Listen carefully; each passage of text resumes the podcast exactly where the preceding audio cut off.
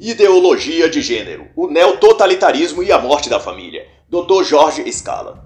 Por se tratar de uma análise interpretativa, este trabalho não reproduz necessariamente as opiniões do autor, mas as minhas próprias, a partir do que minha leitura e compreensão me levaram a conceber. Pode conter analogias, e inferências à política do dia, fatos culturais e afins. O autor é advogado, professor e ativista dos direitos da família. É argentino reconhecido e premiado por diversos trabalhos na defesa da liberdade da família e do cristianismo. E a primeira constituição que se faz é que até um tempo atrás, quando se falava em gênero, entendia-se como gênero masculino, gênero feminino, gêneros alimentícios, coisas desse tipo. Depois de Pequim, em 1995, na Conferência da ONU, a burocracia da ONU impôs ao mundo uma nova perspectiva para esse termo no sentido político, uma redefinição em que gênero significasse, a partir de então, papéis sociais construídos ideologicamente, mas que esvaziasse as pessoas do que elas sabiam, pensavam e sentiam sobre si mesmas. Em outras palavras, a terminologia gênero seria então uma expressão que simboliza e identifica o movimento de emancipação do ser humano em relação a si mesmo. É a libertação da escravidão do ser, como gostam alguns de dizer. A expressão gênero foi redefinida para significar a não conformidade do indivíduo ao corpo no qual está, e ao negá-lo, pode autodefinir-se em detrimento da sua identidade biológico-sexual masculina ou feminina. E uma vez que a então fabricar identidade de gênero se baseia na experiência interna e, portanto, pessoal do sujeito, ela passa a comportar tudo que o sujeito possa imaginar ou aventar tudo que sua imaginação for capaz de produzir. Ao que se deduz por lógica que, se ela não é um ser definido, mas algo que muda, fluido, ela não é também o que afirma, portanto, isso também pode mudar. Logo, ela nada é. E isso é racionalmente impossível, o que evidencia que toda essa teoria de gênero é uma insanidade. Prova disso é que o conceito e tudo o que lhe diz respeito é incompreensível em si mesmo os ideólogos de gênero, por exemplo, descrevem que a pessoa somente é ela quando não é ela mesma e se faz diferente do que ela é. Quando ela é apenas ela mesma, na verdade ela se conformou com o que ela é e não foi suficientemente livre para alforriar a si mesmo e se decompor. Isso tudo é tão absurdo que essa ideologia prescreve que alguém achar-se homem ou mulher, conforme sua identidade genética masculina ou feminina, ela estaria praticando um sexismo contra si mesmo. Ou seja, um homem ou mulher biológicos considerar-se e assumir-se como tal estariam cometendo um crime, uma infração contra si mesmas. O padre José Eduardo, que prefaciou a obra, grande estudioso do tema afirma que estamos diante de uma enxurrada delirante de contradições, capazes de enlouquecer qualquer um. Agora imagine esse nível de agressão intelectual sendo aplicado em crianças, pois esta é a intenção e meta de compor os currículos escolares com tal ideologia, assim como também alterar a própria legislação. Essa psicologia ensandecida dos ideólogos de gênero quer nos despir de nossa identidade e nos recobrir de ausência, querendo nos convencer de que só os inteligentes enxergam o que não existe. Ao discorrer sobre o gênero como ferramenta de poder, o autor então remete ao fato de que o gênero é provavelmente a ideologia mais radical da história, visto que é a mais sutil, porquanto não se impõe pela força das armas, como o comunismo e o nazismo. Esta utiliza a propaganda para mudar as mentes e os corações das pessoas.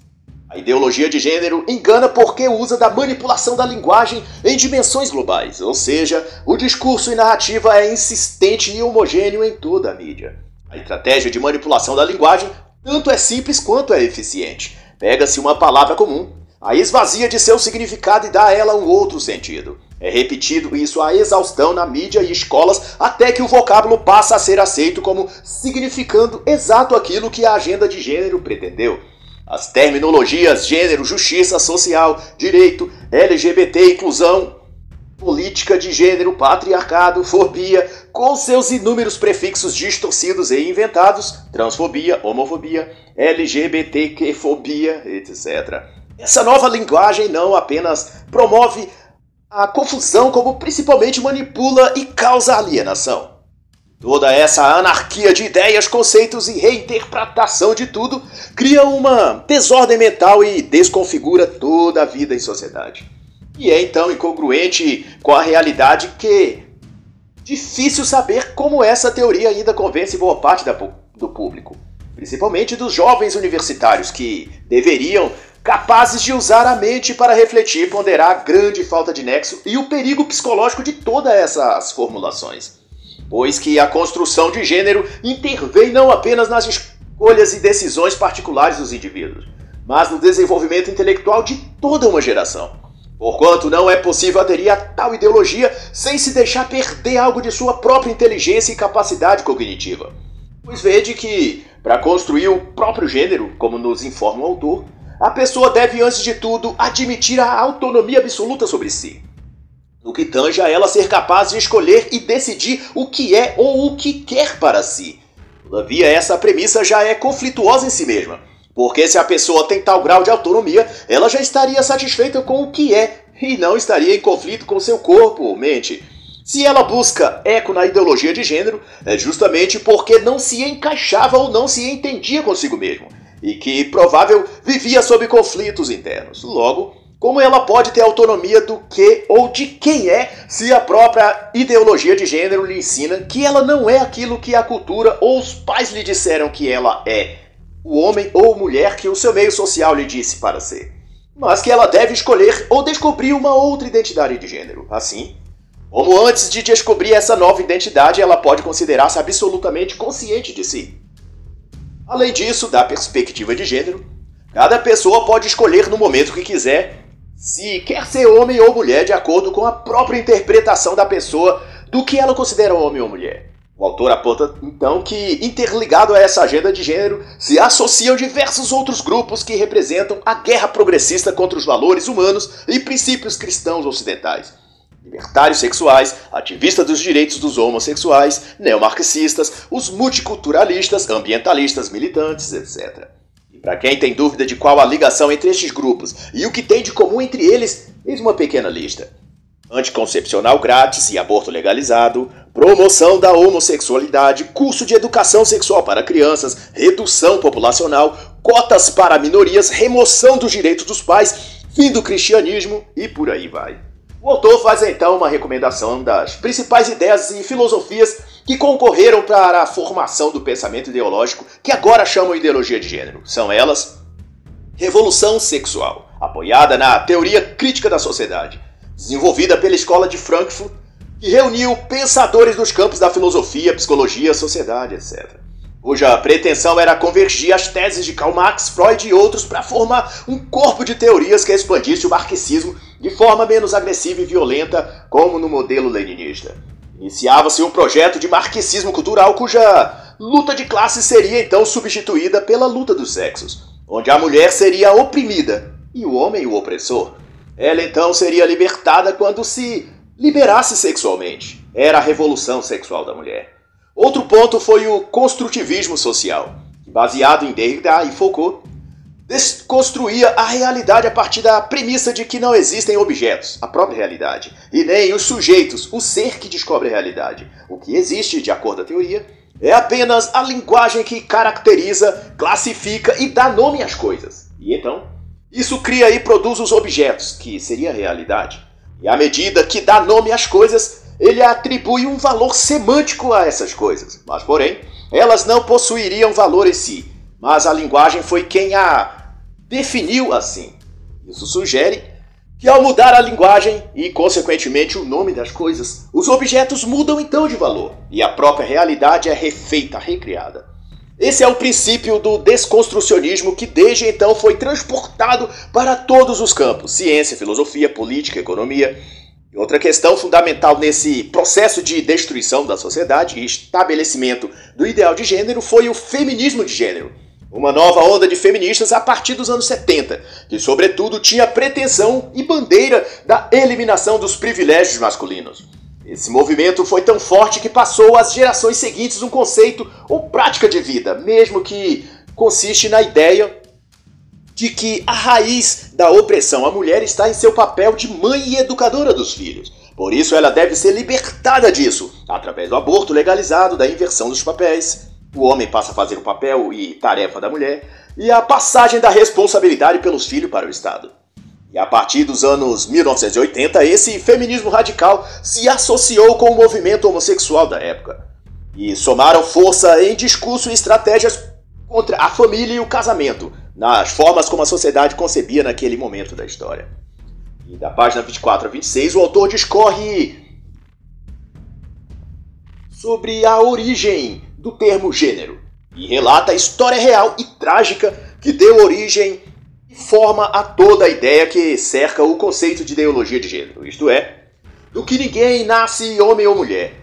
É o meio sociocultural, seu ambiente e forma como é criado que o torna homem ou mulher em termos psicológicos, cognitivos e emocionais. Tudo começa com o Dr. John Money, da Universidade de Baltimore, nos Estados Unidos. Ele havia desenvolvido uma teoria na qual utilizou o termo gênero para explicá-la. Sua tese dizia que a identidade de gênero de uma pessoa dependia exclusivamente da educação que ela recebia e podia ser diferente de seu sexo biológico.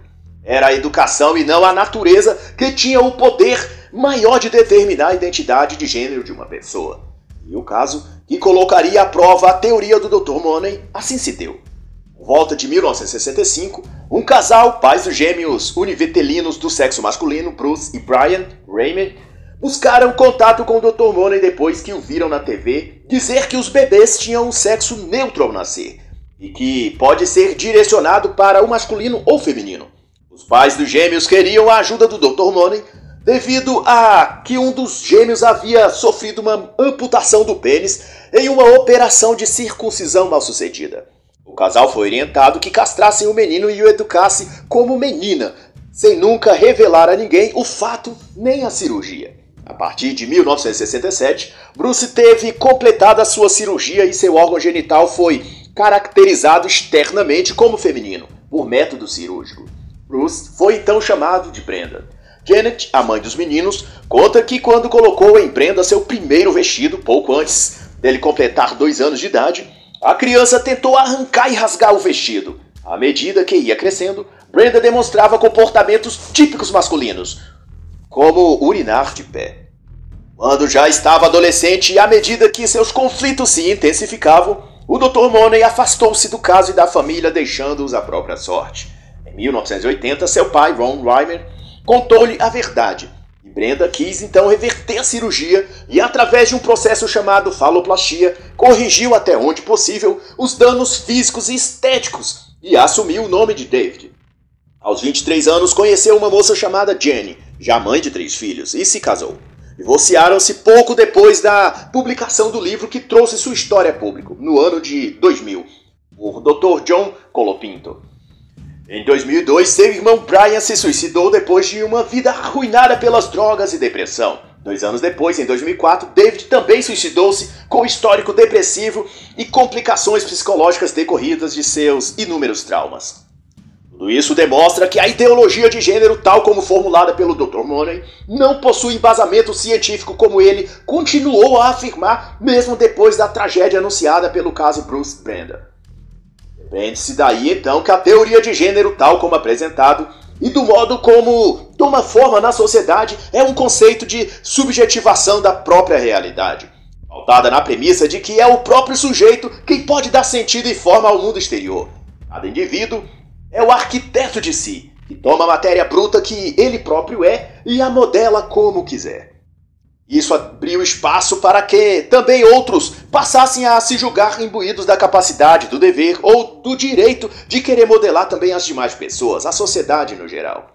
Especialmente no que diz respeito à sexualidade, às escolhas pessoais, morais e à conduta em relação ao sexo, família e criação dos filhos. Tudo que era de ordem privada e relativa ao próprio sujeito foi tornada uma extensão do poder público. De modo que legislativo, executivo e judiciário se acham todos e agora imbuídos da missão e da tarefa de editar a vida de quem eles quiserem, no caso dos jovens e das crianças principalmente. Mas o que chama a atenção é que, para George Scala, o autor, essas pessoas por trás dessas agências de governo, órgãos e instituições públicas ou privadas, ou indivíduos particulares, subjetivamente falando, consideram a si mesmas não como manipuladores ou que estivessem fazendo algo errado. Elas veem a si mesmas como uma espécie de salvadores ou do gênero humano ou daqueles que sob seu poder de alcance e influência estão. Mas seja como for, manipular é manobrar as pessoas, transformá-las em coisas, em objetos. É privá-las, portanto, de sua liberdade e pessoalidade. Então, qualquer que seja a intenção, utilizar de linguagem ou ações subjetivas para dirigir a vontade das pessoas é um ato ruim e maligno por si mesmo, pois pessoas não são coisas. E é por isso mesmo, porque consideram as pessoas coisas ao invés de seres humanos, de a quem é de direito à liberdade e o respeito, é que se multiplicam grupos e pessoas dispostas a manipular a sociedade. Na concepção mais atual, os chamam de engenheiros sociais. Então, o autor se propõe a percorrer o caminho da ideologia de gênero pelo processo de engenharia social. Ele demonstra que a origem dessa ideologia se deu no terceiro movimento feminista, que foi o feminismo de gênero. O primeiro reivindicou igualdade política. O segundo, a igualdade de direitos civis, como adquirir e administrar bens. Em seguida, a partir dos anos 60, a terceira onda, chamada Revolução Sexual. E no trilho dos três movimentos ou fases, melhor dizendo, a base ideológica é de que o homem é o opressor. Os homens inventaram a história, a ciência e a religião para oprimir as mulheres. A paternidade, a masculinidade, a heterossexualidade, tudo que diz respeito ou contém algum traço masculino é tratado como inimigo das mulheres e deve ser combatido ferozmente para libertar as mulheres da opressão machista patriarcal. E é por coisas desse tipo que surgem ideias e modalidades de vitimismo e deturpação da realidade que parecem surreais, como o combate perpetrado por grupos feministas um tempo atrás contra a forma ou modo de sentar dos homens. Foi considerado por elas que o ato de sentar masculino com as pernas semi-abertas era um tipo de opressão às mulheres. E então promoveu-se campanhas contra as pernas masculinas, e por mais que se ache um tipo de brincadeira da parte de alguns, até entre os próprios homens, a coisa tomou proporções tão sérias que na Europa houve restaurantes e bares que mudaram o formato das cadeiras, com um tipo de barreira lateral em ambos os lados, que impedia do homem, ao sentar-se nela, abrir as pernas. O modo mais confortável para ele nessa cadeira seria de pernas cruzadas, como uma mulher. Felizmente, essa reivindicação das feministas foi perdendo força por ocasião de eventos políticos mais relevantes, terem então tomado a agenda pública global. E, por hora, a opressão das pernas masculinas foi deixada de lado, arquivada, até que a ociosidade e falta de matéria-prima para criar conflitos as façam outra vez resgatar essa pauta e iniciar outro combate contra as pernas dos homens. E essa batalha contra o masculino levou a conceitos como a negação da história e tentativa de reescrevê-la. Exemplo, houve um impulso que acabou depois adormecendo mas que chegou a ter algum impacto que foi o de querer se mudar a literatura e toda a bibliografia mundial no que concerne aos fatos históricos que contam. Terem sido protagonizados por homens, como as grandes navegações, as invenções científicas, os movimentos políticos, tudo quanto houvesse sido feito ou descoberto por homens haveria de ser reinterpretado e reescrito supondo-se que os homens que escreveram os livros e documentos historiográficos haviam suprimido a participação e a presença de mulheres por machismo e preconceito. Mas além disso, o processo de reengenharia social passou também pela negação da natureza humana, isto é, a tese de que o homem natural ou a mulher natural não existe. Comportamentos, hábitos ou modos de falar, andar ou vestir são construtos sociais do meio onde as pessoas vivem. São elementos da cultura e não da natureza do homem ou da mulher. E assim, o trabalho de remodelação ou reengenharia da sociedade foi e ainda está sendo posto em prática. Pautado não em fatos probatórios ou qualquer comprovação, mas apenas em discurso social, político e apelando-se para o emocional das pessoas, o vitimismo padrão. Toda essa somatéria de coisas concorrem para o que o autor chama de consequências antropológicas e sociais da ideologia de gênero, que se apresenta das páginas 67 a 95. Em síntese, revela por meio de dados estatísticos quais efeitos práticos negativos estão sendo produzidos, como violência da mulher contra o homem, especialmente a violência psicológica, que, de acordo com a análise do professor de psicologia da Universidade da Califórnia, Martin Friedberg, atinge já números assustadores. Sua pesquisa, publicada em 1997, depois atualizada em 2001 e 2005, foi construída sobre base consistente de 106 mil casos. Isso é o que o efeito das narrativas e políticas de ódio do movimento feminista produz, o tal empoderamento da mulher, que coloca-as contra os homens em tudo o tempo todo. Tem também, por efeito, o aumento da violência entre casais de lésbicas. O autor cita as associações de prevenção, assistência e investigação da violência doméstica entre lésbicas, a Rompendo el Silencio, a De Nosotras e também a Desalambrando, todas revelando a gravidade e aumento destes casos. E tanto mais, gera consequências divórcios, dissolução do núcleo familiar, perda de referenciais para a criança, a eliminação ou alienação do conceito de sociedade, já que esta é composta por famílias procriadoras, ou seja, homem e mulher que geram filhos, e esses geram também filhos, mantendo assim sustentável a própria vida em sociedade. George Scala seleciona então no capítulo 5, as refutações a algumas das suposições que a ideologia de gênero faz a respeito de si. E o autor observa que ideólogos da hipótese de gênero, bem como de outras matérias ou comportamentos de cunho sexual ou de significação sexual, como os do espectro homoafetivo, da sigla LGBTQI+, para ser específico, eles alegam que a condição de gênero ou de homoafetividade corresponde a algo da própria natureza, algo intrínseco da pessoa. Nasce com ela, é sua própria natureza.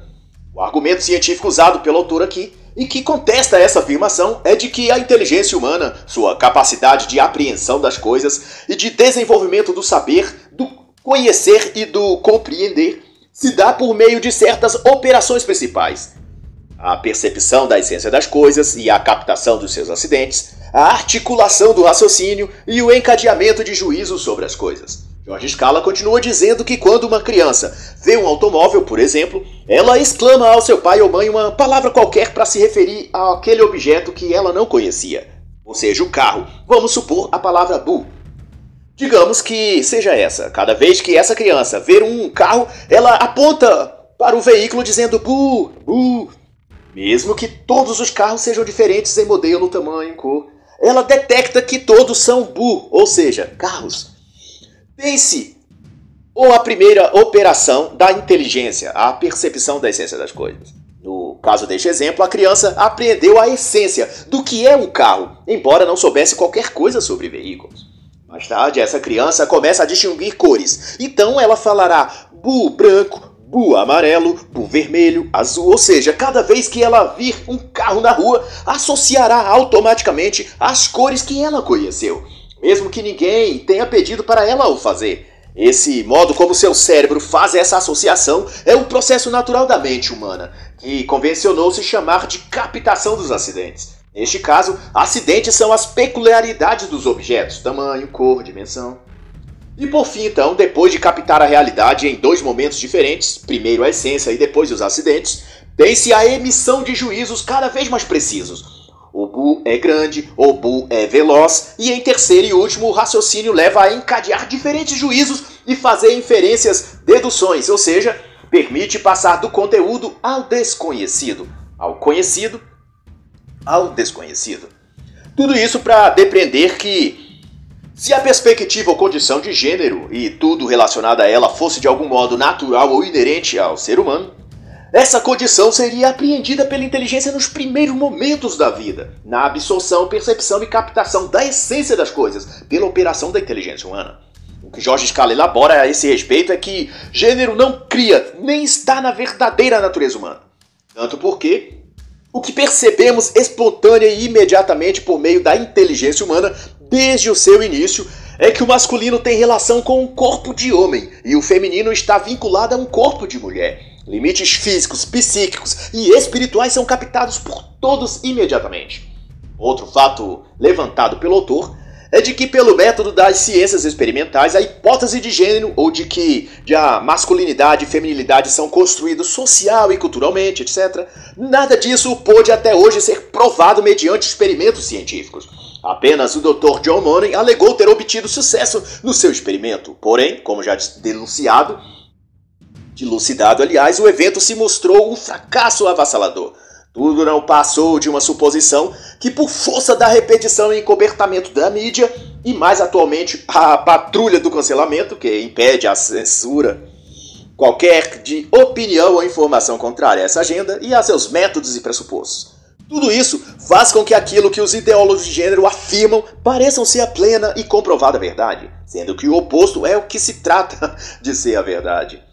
Outra concepção do autor é baseada na operação básica da inteligência humana, nos seus quesitos de essência e acidentes. Isto é, a essência percebida e captada do indivíduo humano é de homem e mulher, feminino e masculino. Quando qualquer pessoa recusa ou rejeita sua essência, ele constrói um papel para si, uma interpretação social distinta de sua essência. Porém, isso é acidente. Elementos acidentais inseridos posteriormente, mas que não mudam sua essencialidade. E Jorge Scala cita o exemplo de que o proprietário de um veículo pode pintá-lo de qualquer cor distinta da pintura original. Por exemplo, ele continuará sendo essencialmente o mesmo veículo, só que com outra cor. No campo da construção ou do desenvolvimento da inteligência, do processo do saber humano, como analisado neste e em outros capítulos, a alteração na cor do carro, no caso deste exemplo, é um acidente em relação à essência do carro é um elemento secundário que não modifica o cerne do que o carro, a pessoa ou o objeto é. Não há evidências na ciência de que a natureza humana pode ser mudada nesse sentido. O que pode haver é mudanças acidentais secundárias. E como vai concluir o autor na página 111. E até a página 137, George Scala argumenta acerca de diversos pontos a partir da ciência empírica, da psicologia e da antropologia, que refuta várias das alegações dos ideólogos de gênero, tais como as diferenças entre homens e mulheres, na página 125, androgenismo, na página 127, procriação, na página 129, diferenças entre humanos e animais, na página 114, a única coisa, portanto, que define gênero, já que não é um conceito justificado cientificamente nem antropologicamente, é justamente a ideologia. Tudo o que gênero é não passa disso, uma ideologia. Nas reuniões preparatórias da Conferência da ONU em Pequim, 1995, o vocábulo gênero foi inserido e repetido mais de 100 vezes. Quando então interpelada, a ex-deputada do Congresso americano e feminista Bella Abzug respondeu que o conceito de gênero está encravado no discurso social, político e jurídico contemporâneo. Foi, segundo ela, incorporado ao planejamento conceitual, à linguagem, aos documentos e programas das Nações Unidas. Isso tudo demonstra então que gênero nada mais é que uma agenda, um programa que busca ser instalado a nível global, ou uma grande manipulação das consciências, como é de fato. No capítulo 6, Jorge Scala denuncia e disserta a questão do uso da ideologia de gênero como ferramenta de poder global para se criar um novo totalitarismo. E começa dizendo mesmo que gênero é uma ideologia totalitária, porquanto ela pretende abarcar todos os aspectos da vida humana, pessoal, social, política. É uma nova antropologia, vai dizer ele, que busca criar um novo ser humano e expandir-se sobre toda a vida social. A cultura e a propaganda são os meios pelos quais mais rápido se prolifera. Seus artifícios linguísticos são meras ferramentas para manipular as massas e ganhar território. Por exemplo, usam expressões simpáticas e aparentemente positivas para impor sua agenda de interesses, sem que a massa cooptada e enganada perceba. Cidadania é uma dessas expressões, e por meio dela impõe que minorias raciais, sociais e de gênero precisam de mais espaço e ocupação ou representação na política, nos cargos de liderança nas empresas, nos setores de influência, dentro da sociedade, etc. Sempre funções e locais estratégicos. Daí, sob a bandeira de construir cidadania, os homens são derrubados desses lugares por meio de cotas e programas de benefícios para essas classes minoritárias. E, consequentemente, os homens são gradativamente sendo excluídos da sociedade, tornados párias sociais. E sob então o auspício de formar cidadãos pela propagação da cidadania, se está na realidade promovendo ódio e exclusão, sectarismo e disparidade social. Observe que, concomitante ao discurso da igualdade de gênero, prega-se que os homens são os perversos e malvados, responsáveis por tudo que há de ruim no mundo. As guerras, a corrupção, a política, os preconceitos, todo tipo de opressão contra as mulheres, os assassinatos, seja de quem for, tudo vem por meio e através dos homens. Dessa forma, as mulheres, jovens, crianças e a sociedade em geral aprende a ter medo, ódio ou, no mais brando dos sentimentos, nojo de qualquer figura masculina. Qual mulher ou ser humano normal irá querer se igualar a um tipo tão demoníaco assim? Se o homem for tudo isso de ruim, não se irá defender que mulheres ou minorias trans, etc., sejam iguais a ele. Antes, será desejado que estes homens, a classe masculina, desapareçam do mundo. É uma guerra cultural, portanto. Uma guerra para extinguir o homem e não para igualar os sexos. E o autor elenca ainda que órgãos internacionais, tribunais e cortes internacionais tomam cada dia mais espaço político e jurídico internacional e nacional, obstruindo e invalidando as soberanias dos próprios países. E tudo usando como justificativa alguma suposta opressão de alguma suposta vítima minoritária. E esse é o caminho e a estratégia que a agenda de gênero irá a cada vez usar: o apelo a órgãos internacionais utilizados contra os próprios países. A bandeira do gênero avança para criar um consenso global, uma vez que as opiniões divergentes não serão admitidas, sob o risco de sanções dos tribunais internacionais. Qual o nome disso senão ditadura totalitária global?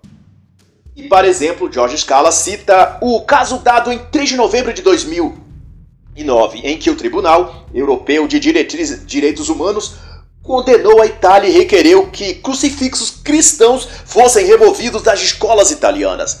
A razão foi que uma mulher muçulmana residente na Itália alegou em juízo que o símbolo cristão da cruz ofendia a ela e a seus filhos. A Corte Internacional deu a ela voto favorável, dizendo que o símbolo cristão depunha contra o pluralismo educativo e a conservação de uma sociedade democrática. Em 1999, no mês de junho, outro caso se deu. Paulina Del Carmen Ramírez Jacinto, de 13 anos de idade, foi estuprada no México e engravidou. A mãe da menina solicitou aborto, como previsto no Código Penal do país. Após exames, a junta médica constatou risco para a mãe, a jovem menina, e o procedimento foi então cancelado. Em abril de 2000, o menino nasceu e recebeu o nome de Isaac de Jesus Ramirez Jacinto. Em março de 2002, a jovem garota acionou o Comitê Interamericano de Direitos Humanos e em março de 2006, o Estado do México foi obrigado a pagar indenização à menina e a promover uma campanha nacional pró-aborto. É notório, portanto, que a agenda de gênero pretende se impor ao mundo por uma jurisprudência supranacional, considerando o crime qualquer opinião divergente, qualquer contraditório ou qualquer posicionamento que não corresponda aos interesses e propósitos globalistas dessa agenda. É o que já se chama nova ética universal de valores relativos. E não está apenas na teoria, mas já em vigor em diversos lugares e países e se expande a cada ano com pretensões de abranger todo o mundo está em forma de lei e medidas jurisprudenciais no coletivo latino-americano, na Argentina, por meio da agenda parlamentar de março de 2008/2010, no Estatuto da Catalunha de março de 2006 e daí por diante. Cada vez mais as nações abraçam a ideologia de gênero e dá a ela um tipo de poder global e totalitário, para que ela se torne um sistema dominador e maligno, qual foi o nazismo na Alemanha e o socialismo na União Soviética. Mas quanto a isso, as palavras de Vossa Santidade, o Papa João Paulo II, nos conforta e nos anima para perseverar e resistir ao mal. Assim disse o pontífice. As ideologias não podem resistir à verdade, que é objeto da inteligência, nem ao bem, que é objeto da vontade. E assim encerra a análise da obra Ideologia de Gênero, o neototalitarismo e a morte da família, de Jorge Scala.